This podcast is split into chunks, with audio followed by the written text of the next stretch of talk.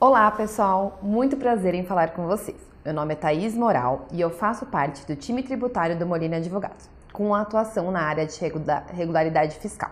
E venho hoje falar um pouquinho para vocês sobre as atualizações na aferição de obra da construção civil, em razão aí da publicação da Instrução Normativa 2021 de 2021, que entrou em vigor agora em 1 de junho. Eu quero destacar Desde já que falaremos sobre as principais atualizações da instrução normativa, mas que o tema regularidade de obras, emissões de certidões é muito mais amplo e tem outros assuntos que podem ser abordados. Então, por isso, desde já, eu me coloco à disposição para esclarecimento de dúvidas.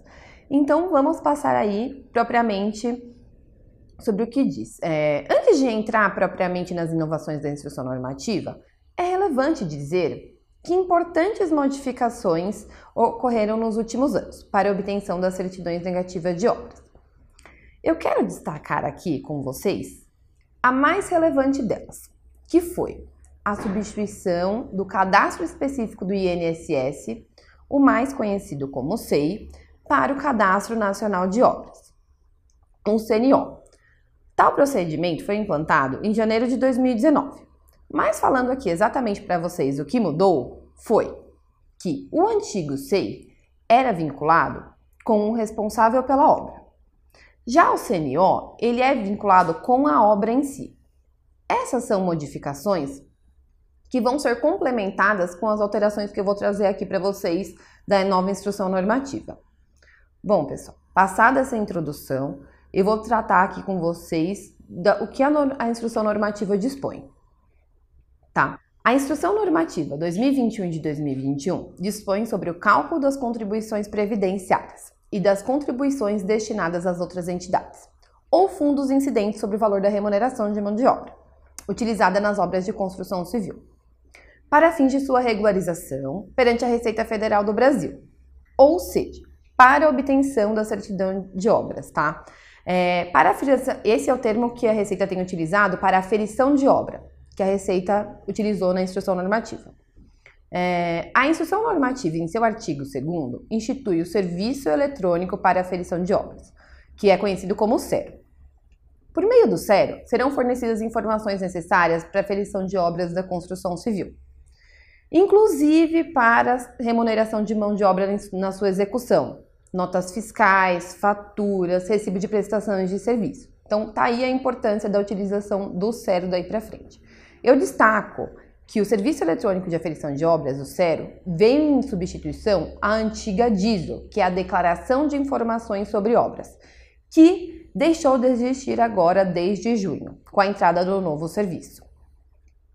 É, mais uma novidade que eu quero trazer aqui para vocês é que a instrução normativa dispõe é a DCTF Web Aferição de Obras, que será emitido também por meio do SERO.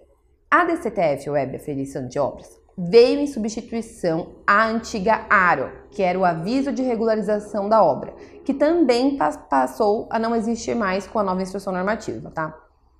A DCTF, aferição de obras, deverá ser transmitida até o último dia do mês em que as informações referentes à obra forem prestadas por meio do SER.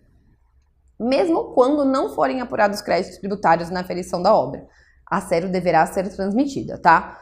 O valor das contribuições previdenciárias constantes na DCTF Web Aferição de Obras deverá ser reconhecido por meio do DARF, que é o Documento de Arrecadação de Receitas Federais, tá?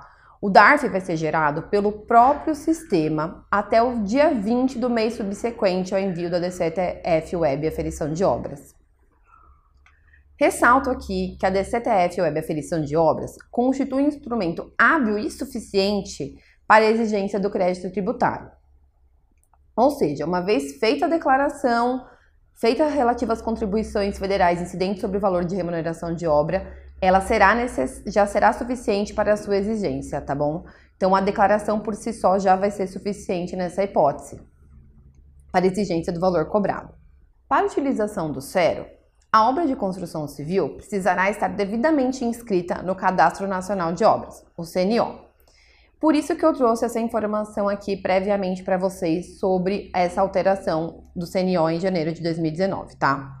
O CERO ficará disponível no Centro Virtual de Atendimento, o ECAC, por meio do site da Receita Federal do Brasil, o qual o usuário poderá ter acesso por meio do certificado digital ou código de acesso, a depender da categoria da empresa, tá? Ressaltamos que o procedimento de aferição de obras é necessário para a emissão da certidão de regularidade fiscal da obra. Esse documento é exigido pelos cartórios de registro de imóveis para permitir a verbação da obra da construção civil. Então, por isso a gente está aqui destacando a importância dessa instrução normativa com os novos procedimentos, tá? Bom, pessoal, por hoje é isso. Mas como falado aqui no início, o tema é muito mais amplo, muito mais denso. E a qualquer dúvida que vocês tenham a respeito do tema, a equipe do Molina Advogados está à disposição para atendê-los.